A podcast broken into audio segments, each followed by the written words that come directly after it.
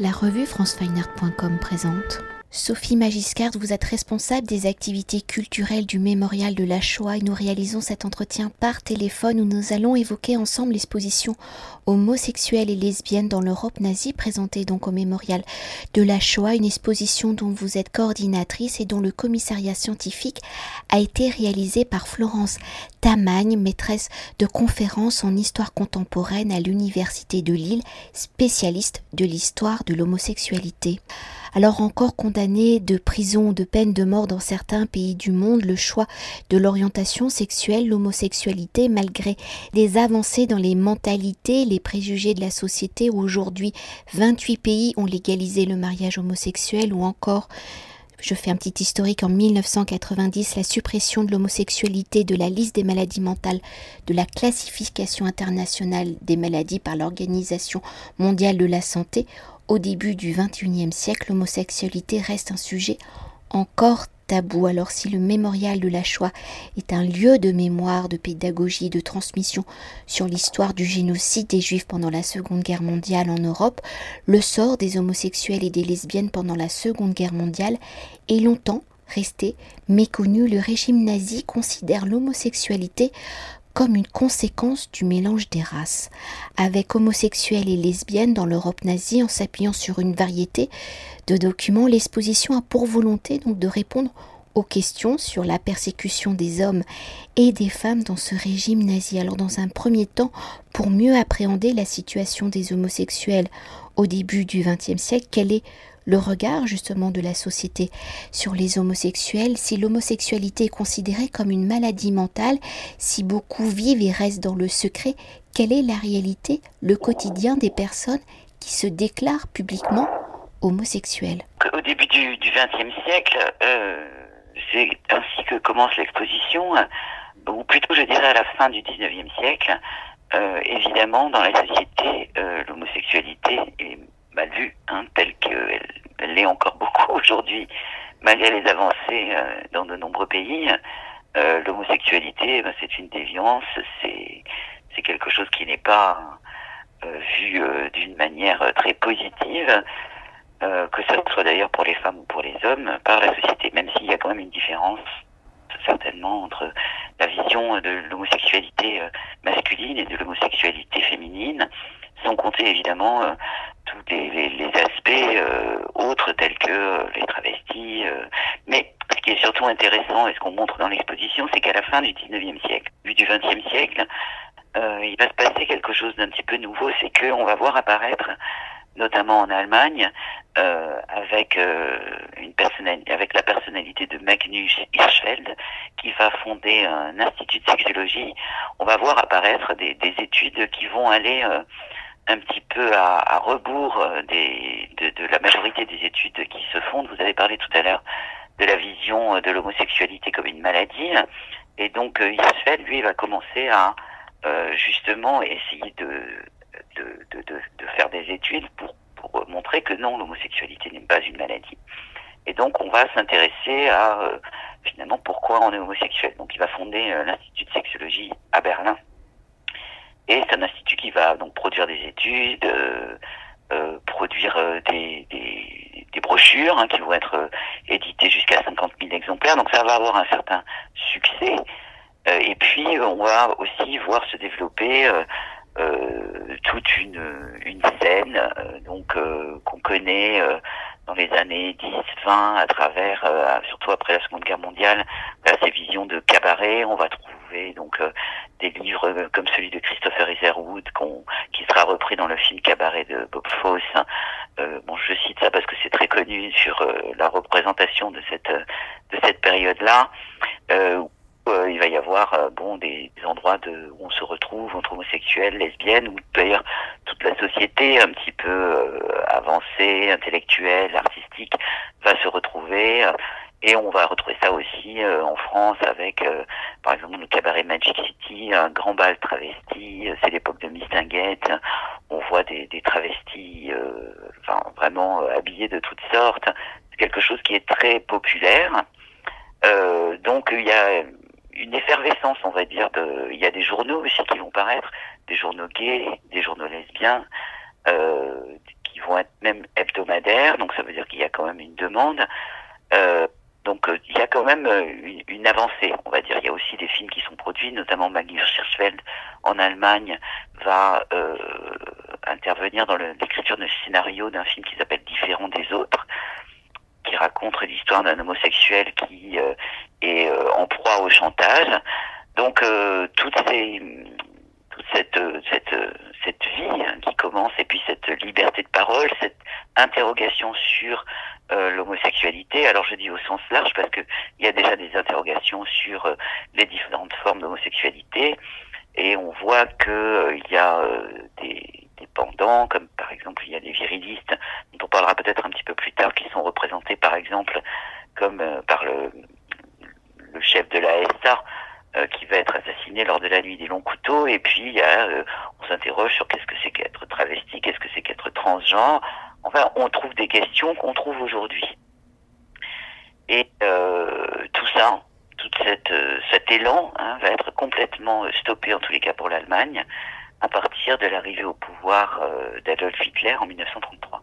Et pour euh, poursuivre, si depuis une trentaine d'années le sort des homosexuels et des lesbiennes est un sujet de recherche hein, des historiens, depuis justement la fin de la Seconde Guerre mondiale jusqu'à nos jours, quels sont les événements, les évolutions de la société, des politiques qui ont permis de sortir de l'ombre la réalité de vie des homosexuels, des lesbiennes pendant cette Seconde Guerre mondiale, si l'homosexualité est restée pendant longtemps un pan de l'histoire que l'on ne voulait pas voir aujourd'hui, quelles sont les sources sauvegardées qui peuvent permettre justement de réécrire cette histoire? Les sources, euh, elles sont euh, les, sources qu'on a en histoire, hein, de toute façon. Donc, euh, pour l'Allemagne, il y a pas mal de sources qui sont officielles, puisqu'évidemment, il y avait des condamnations. Donc, nous, on a des documents qui viennent ben, des Bundesarchiv. Vous allez trouver ça dans dans l'exposition, on a euh, aussi bien donc pour l'Allemagne que pour la France, mais aussi on a des choses qui viennent de la Stasi, par exemple, pour l'après-seconde guerre mondiale. On va avoir des choses qui viennent des archives, donc des Bundesarchives, de toutes les Landesarchives en Allemagne, c'est-à-dire c'est l'équivalent des, des archives départementales en France. On va avoir de, beaucoup de choses en Alsace-Moselle dans les archives d'Alsace. On va avoir des choses au, au service historique des armées à Caen qui rassemble toutes les choses sur euh, les personnes déportées, euh, toute la, une partie de la documentation sur la déportation. On, bah, en trouve euh, un peu partout. Après, il y a des centres d'archives aussi spécialisés, essentiellement en Allemagne. Donc, vous avez le Schules Museum à Berlin, et puis la Spinboden la bibliothèque et archives lesbiennes à Berlin aussi. Euh, et puis après, vous allez avoir des archives euh, personnelles. Enfin, on a des archives à la préfecture de police de Paris. On peut trouver des archives partout. Il faut savoir que sur les camps de concentration en Allemagne, il y a beaucoup d'archives qui ont été euh, détruites à la fin de la guerre. Donc, ça ne concerne pas simplement, évidemment, les homosexuels, mais l'ensemble des archives qu'on peut trouver sur les déportés. Donc, la, la, la source d'archives, elle est disponible. Donc, en tous les cas, pour ce qui concerne ceux qui ont été officiellement condamnés, et là, je parle plutôt au titre du paragraphe 175, donc c'est plutôt dans la sphère euh, Allemagne, pays qui appliquait, pays sous domination allemande pendant la Seconde Guerre mondiale, qui appliquait la législation du code pénal allemand, donc l'Autriche, euh, et puis bon, suivant les, les zones, c'est plus compliqué. Ça va être, il y, a une, il y a une chronologie qui est un petit peu plus complexe, soit en Belgique ou en Hollande, on va appliquer le paragraphe 175 à certains moments, mais il ne va pas forcément être inscrit dans la loi du pays en tous les cas pas après la guerre. Donc on a des voilà, quand on a des condamnations officielles comme ça, évidemment on va retrouver des, documents. Après, euh, pour le cas des femmes par exemple, euh, la recherche a été plus compliquée. Elle a commencé plus tardivement à la fin des années 80, début des années 90. Et là, comme il n'y a pas euh, de condamnation officielle du, du lesbianisme, on va on va être obligé d'aller chercher dans des parcours personnels. Donc ça veut dire, ça va être sur de l'archive personnelle. Et là, c'est une toute autre recherche, mais on trouve quand même des documents. Et pour entrer au cœur de l'exposition, elle est donc articulée en quatre chapitres, quatre chapitres qui permettent d'appréhender la situation hein, des homosexuels à travers la chronologie de l'histoire au cours du XXe siècle. Donc comment évolue le regard, la situation des homosexuels et dans la diversité des parcours, la situation entre les hommes et les femmes homosexuelles est-elle différentes. Comment cela se concrétise-t-il? Mais vous l'avez déjà légèrement évoqué. Bien évidemment, si on parle de, déportation et de condamnation, on va parler des hommes. Parce que la législation, euh, au titre du paragraphe 175, touchait l'homosexualité masculine. Euh, donc on a voulu quand même parler du cas des lesbiennes parce que d'une part, euh, ce sont des recherches assez récentes et c'est vraiment la nouveauté qui arrive sur ce sujet-là. Et donc on évoque euh, le cas des femmes, mais on est obligé de l'évoquer à travers, comme je vous le disais précédemment, des, des portraits, des, des, parcours personnels, des parcours individuels. Ce qu'on fait aussi pour les hommes, pour essayer de montrer un petit peu aussi la diversité des cas qui se sont impliqués. Mais pour les hommes, on, a des chiffres, par exemple, ce qu'on va pas avoir sur les femmes. Euh, pour les hommes, on sait qu'il y a à peu près 100 000 hommes donc, qui ont été touchés par des condamnations de prison ou des condamnations euh, Allemagne à peu près 50 000 qui ont été en, envoyés emprisonnés et entre 5 et 15 000. Donc vous voyez que là, c'est quand même pas si évident que ça, alors que les recherches ont été faites et qu'il y a des documents qui existent. Mais du fait que les archives des camps de concentration sont parfois inexistantes, on a du mal à dire entre 5 et 15 000 hommes qui auraient été déportés en camp de concentration. Pour les femmes, on ne peut pas par exemple donner ces chiffres-là. Si on veut vraiment parler de condamnation et déportation, euh, c'est évident que l'exposition euh, va plus parler du cas des hommes que du cas des femmes. Mais euh, est-ce que euh, le régime à l'époque, quand justement la loi, entre guillemets, ce fameux paragraphe 175 ne permettait pas peut-être de condamner, je parle de l'homosexualité de façon globale, aussi bien homme que femme, mhm. trouver d'autres justificatifs, comme être communiste ou... Ah oui, bien sûr, mais de toute façon, hein, voilà, les homosexuels pouvaient être juifs, ils pouvaient être militants politiques, euh, enfin, ils, rentrent de toute façon dans toutes les autres catégories éventuellement.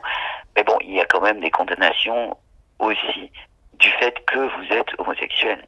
Euh, vous pouvez euh, être donc chez les femmes par exemple on va trouver des, des femmes qui ont été assassinées dans les chambres à gaz parce qu'elles étaient juives mais néanmoins dans l'acte de condamnation dans l'acte d'arrestation il y a la mention, euh, par exemple, je pense au cas de Annie Sherman, qui était une jeune femme juive, donc elle va être euh, gazée.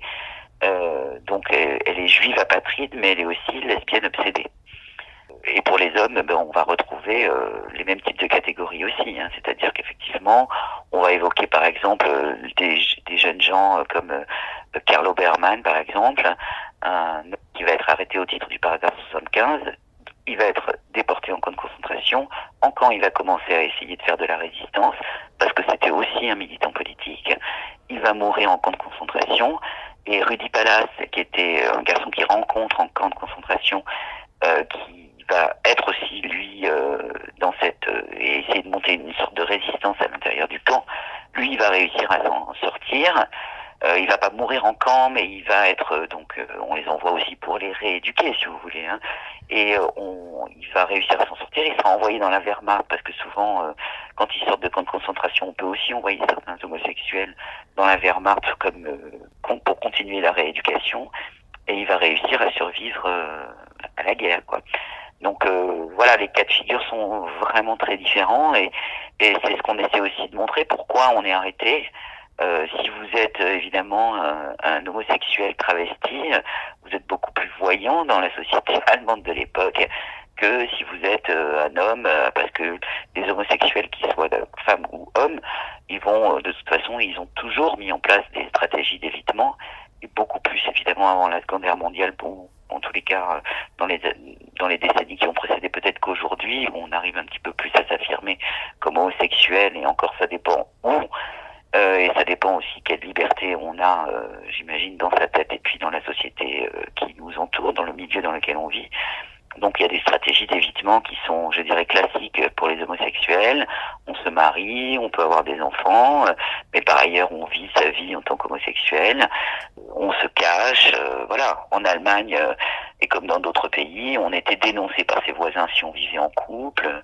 Euh, deux hommes qui vivaient ensemble, c'était plus compliqué peut-être et c'était moins facile à, à, cacher que deux femmes qui vivaient ensemble. Et euh, pour poursuivre, hein, comme nous sommes euh, Donc au mémorial de la Shoah, si le régime nazi va identifier donc euh, les juifs avec une étoile jaune, comment va-t-il procéder hein, pour identifier euh, les homosexuels et pour éviter l'internement? Enfin ça vous l'avez déjà évoqué, le camp de concentration, quelles sont les actions des triangles roses euh, qu'ils vont mettre en place et comment les actions vont-elles justement perdurer après la fin de la Seconde Guerre mondiale? Parce qu'au final, le paragraphe 175 sera toujours en vigueur, donc rien ne change, entre guillemets.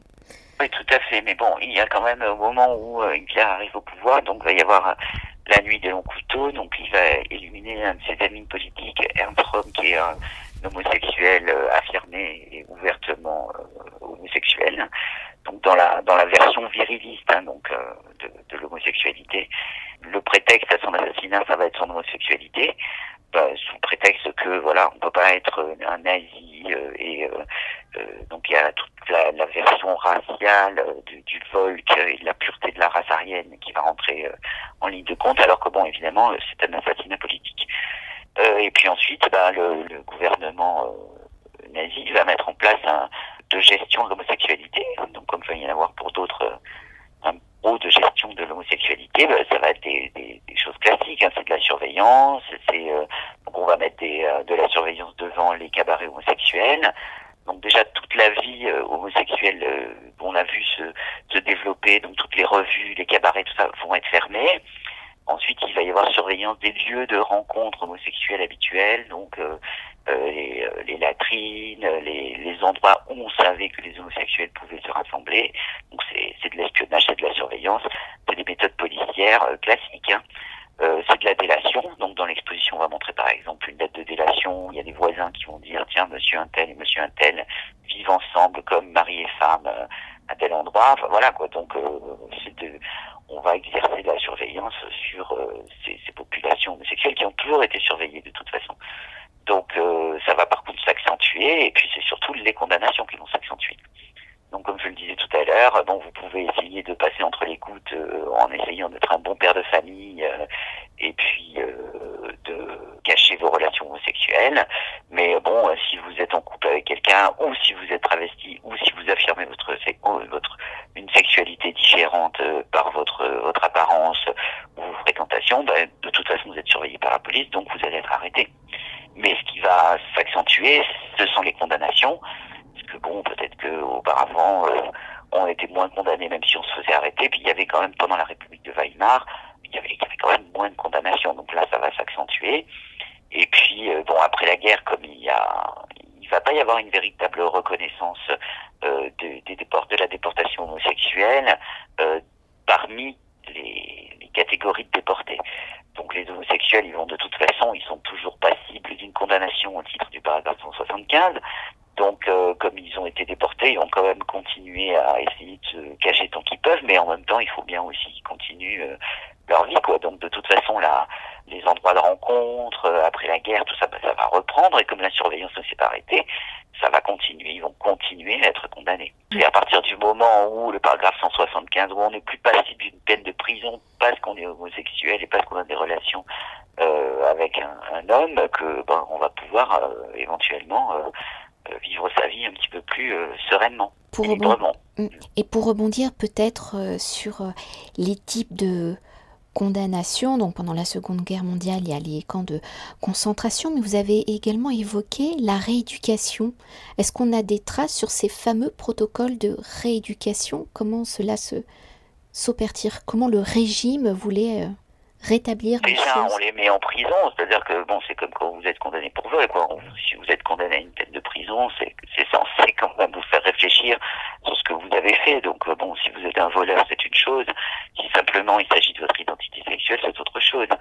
Euh, c'est pas parce que vous allez faire de la prison que tout à coup vous allez être hétérosexuel. Enfin, je je pense pas. Le but il est le même, c'est-à-dire la prison rééduque par le fait que vous êtes condamné pour ce que vous avez fait.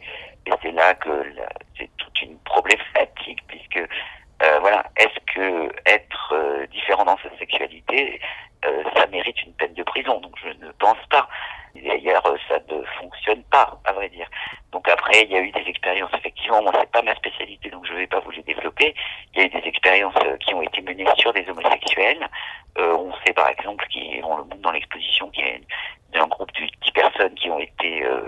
envoyés dans, dans un camp pour subir des expériences médicales. Mais bon, il faut dire que l'Allemagne nazie a été, c'était le grand moment de l'expérience médicale, bah, pas simplement pour les homosexuels, mais pour beaucoup d'autres personnes. On sait que les, les Roms et Sinti, notamment en Allemagne, ont subi des expériences médicales parce qu'il y avait beaucoup de jumeaux parmi ces populations, donc ils voulaient comprendre l'histoire de la gémellité. Et puis on va avoir des expériences médicales sur les homosexuels justement pour comprendre comment ce qui est considéré comme une déviance peut se produire. Donc je crois que sur les dix personnes, il y en a un qui va quand même décéder des suites de ces expériences. Et puis, bon, on va vous proposer aussi éventuellement d'être castré. Ça va être le cas, on montre le, destin d'un homme qui va être condamné à plusieurs peines de prison, il va aussi aller en camp, et dans les années 50, il est à nouveau condamné à une peine de prison, parce que c'est un travesti. Et euh, là, il va accepter une castration, et malheureusement, il va mourir euh, des suites de l'opération. Donc, on, on, va trouver ça pendant la guerre, mais on va, vous voyez, ça continue après puisqu'en fait, jusqu'à ce que l'homosexualité ne soit plus condamnée, ne soit plus considérée comme une maladie, euh, et on voit qu'aujourd'hui les thérapies de conversion, ça existe quand même encore. Donc ça veut dire que cette, cette idée qu'on puisse euh, faire changer les gens euh, euh par une intervention médicale, alors qu'elle soit psychologique ou véritablement euh, des opérations ou de l'intervention, ça va continuer. Quand même nuancer le propos en disant que, par exemple, euh, au début du XXe siècle, tout ce qui était autour de l'Institut de sexologie de Hirschfeld, ils ont aussi euh, essayé de comprendre qu'est-ce que c'était que, que l'homosexualité à travers le médical aussi, hein, parce que euh, l'idée que ça puisse venir d'une différence physiologique, et en fait, on n'a on n'a pas dit oui ou non, hein, hein encore à cette époque-là, et donc, on, on s'interroge aussi de ce côté-là dans les groupes homosexuels eux-mêmes. Donc, euh, mais on, on, pratique des opérations également qui sont peut-être euh, moins intrusives et moins offensives et puis volontaires aussi. Euh, mais ce sont des questions qui sont répandues aussi dans la société. Évidemment, par contre, tout ce qui se fait en expérience médicale dans les camps ou après, c'est voilà, on n'est pas dans une interrogation euh, sereine, on est vraiment dans quelque chose d'intrusif et de forcé. Quoi. Et pour, euh, et pour conclure notre entretien au regard des réponses apportées hein, par l'exposition, est-ce que l'exposition évoque le regard euh, contemporain justement de la société sur l'homosexualité? Est-ce qu'il y a une conclusion? Non, mais par contre l'exposition, quand même une une grosse partie qui se passe après la guerre. C'est-à-dire qu'on essaie d'expliquer pourquoi cette mémoire de, l'homosexualité, des répressions de l'homosexualité pendant la Seconde Guerre mondiale a mis autant de temps à, se faire jour en fait. Hein. Alors en France, euh, on n'a pas parlé du cas de la France parce qu'il est quand même très différent du cas de, l'Allemagne, parce que c'est vraiment en Allemagne et dans les pays où les homosexuels sont menacés du paragraphe 175 qu'on a le plus de cas précis de déportation, de, d'enfermement en prison et de condamnation. Et donc, euh, on explique comment en Allemagne, donc, mais aussi bien en Allemagne qu'en France, la déportation pour homosexualité va mettre très longtemps à être reconnue comme, euh, par exemple, les déportés pour homosexualité en Allemagne et en France vont avoir beaucoup de mal à se faire reconnaître comme euh, déportés, déportés politiques ou déportés. En tous les cas, il y a, voilà, on connaît le fameux cas de Pierre Sell qui a finalement euh, euh, auquel le ministère des Anciens Combattants va donner une carte de déporté politique assez tardivement parce que euh, on va pouvoir prouver par un document qu'il a été effectivement interné au camp de Natzweiler-Struthof pendant les trois mois minimum qui vous permettent d'obtenir ce document administratif. Euh, par contre, en Allemagne, donc les associations, c'est vraiment la société civile, et ça il faut l'expliquer, et les associations qui vont porter euh, à la connaissance du grand public euh, cette, euh, ce fait de déportation homosexuelle. Et en Allemagne, donc, ça va aboutir, donc, c'est la pression de la société civile qui va faire évoluer la législation et qui va faire que les politiques vont intervenir. Euh, après, donc ça va être évidemment suivi par des études euh, scientifiques. Et euh, c'est peut-être là qu'il y a eu un gap, notamment en France, entre le discours des, comportait des associations dans les années 70 au, qui ont pris un peu le modèle des associations allemandes pour des revendications sociétales. Et avec raison puisque finalement ils vont mettre en avant le fait que les déportés pour homosexualité ou les gens qui ont été en prison n'ont pas eu leur statut reconnu et que c'était une injustice. Donc euh, c'est pour ça qu'on a parlé. Alors là, à cette époque-là, il y a eu un peu d'emphase, on va dire, sur euh, le nombre de condamnés, notamment en France et tout ça. Euh, bon, c'est absolument pas un reproche qui est fait aux associations. Les associations étaient légitimes pour porter euh, les combats qu'elles avaient apportés, notamment l'abrogation en France du fameux paragraphe de loi de 1942 qui sera aboli en 1982 et en Allemagne à l'identique donc on va retrouver ces mais euh, ça je dirais que ça s'est passé aussi pour euh, les juifs hein. euh, même si bon évidemment il y a eu tout ce qui avait été spolié aux juifs pendant la guerre a été plus ou moins récupéré dans l'immédiat après guerre mais il y a aussi eu on connaît évidemment l'association des fils et filles des déportés juifs de France dans la reconnaissance par l'État euh, en 1995 avec le discours de Jacques Chirac. Euh, et c'est vraiment la pression de ces associations qui a fait que ce discours a été prononcé en 95. Donc, euh, ce sont des phénomènes qu'on va retrouver sur les mémoires oubliées. On va retrouver ça aussi pour les Romésinti en Allemagne et pour les nomades en France. Donc, euh, c'est souvent la société. Et en même temps, la reconnaissance finalement officielle des persécutions des homosexuels et des lesbiennes pendant la guerre par les États, bon, ça constitue une étape dans la reconnaissance de, de, de l'homosexualité, mais bon, c'est pas une fin en soi. Donc aujourd'hui, euh, je dirais que 100 ans après, parce que moi ça m'a frappé de voir euh, à quel point, euh, bon, dans au début du XXe siècle, on va trouver quand même une un embryon de parce que bon, on regarde les documents, on a l'impression qu'il y a beaucoup de choses, mais il faut quand même reconnaître que la société, dans son sens le plus large, elle n'était pas hyper attentive à ces recherches qui étaient faites, ni à ces publications. Mais bon, en tous les cas, ça existait. Et euh, bon, aujourd'hui, voilà, si on regarde ces documents, on voit que, évidemment, avec la différence de 100 ans qui sont passés, tous les progrès, aussi bien en médecine que, que dans la société qui ont et toutes les luttes qui sont intervenues euh, entre temps. Mais enfin, on voit quand même cette effervescence. Il peut espérer que euh, on n'aura pas à nouveau un recul de 100 ans en arrière dans quelques années euh, sur les combats qui sont menés aujourd'hui. Mais ça, c'est l'histoire qui nous le dira. Moi, je ne serai pas là pour le voir, mais en tous les cas, je souhaite que que ça ne se passe pas. Mais l'exposition, elle est là aussi pour voilà pour pour montrer tout ça, pour montrer comment il y a des espoirs sont nés. ils ont été vraiment complètement anéanti euh, à une certaine période. Et il a fallu quand même, après la Seconde Guerre mondiale, un temps assez long et, euh, il a fallu que les, les, les, intéressés se battent pour que la société euh, évolue sur ces questions-là. Donc moi, je Serge Grasfeld, qui, qui est président de l'association des, des flics et filles des déportés juifs de France, le dit très bien. C'est vraiment aussi dans le combat et dans la militance que, que les choses avancent. Donc je, nous, euh, au mémorial, on a une approche historique, donc, euh, mais euh, c'est une association au départ aussi qui a été fondée en 1943 par des résistants, et, et ça nous intéresse, si vous voulez, de, de parler de ces autres victimes du, du nazisme, parce que d'abord parler des autres victimes du nazisme, ça permet de comprendre qu'est-ce que c'était que l'idéologie nazie, donc ça permet aussi de la comprendre et de lutter contre les résurgences des fascismes.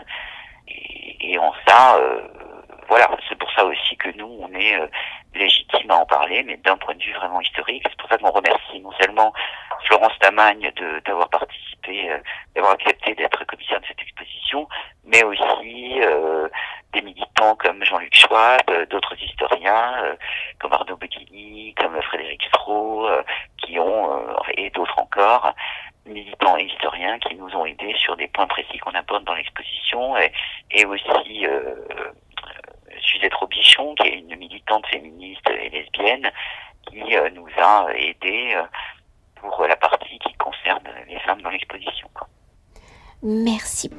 Merci. Cet entretien a été réalisé par franceweiner.com.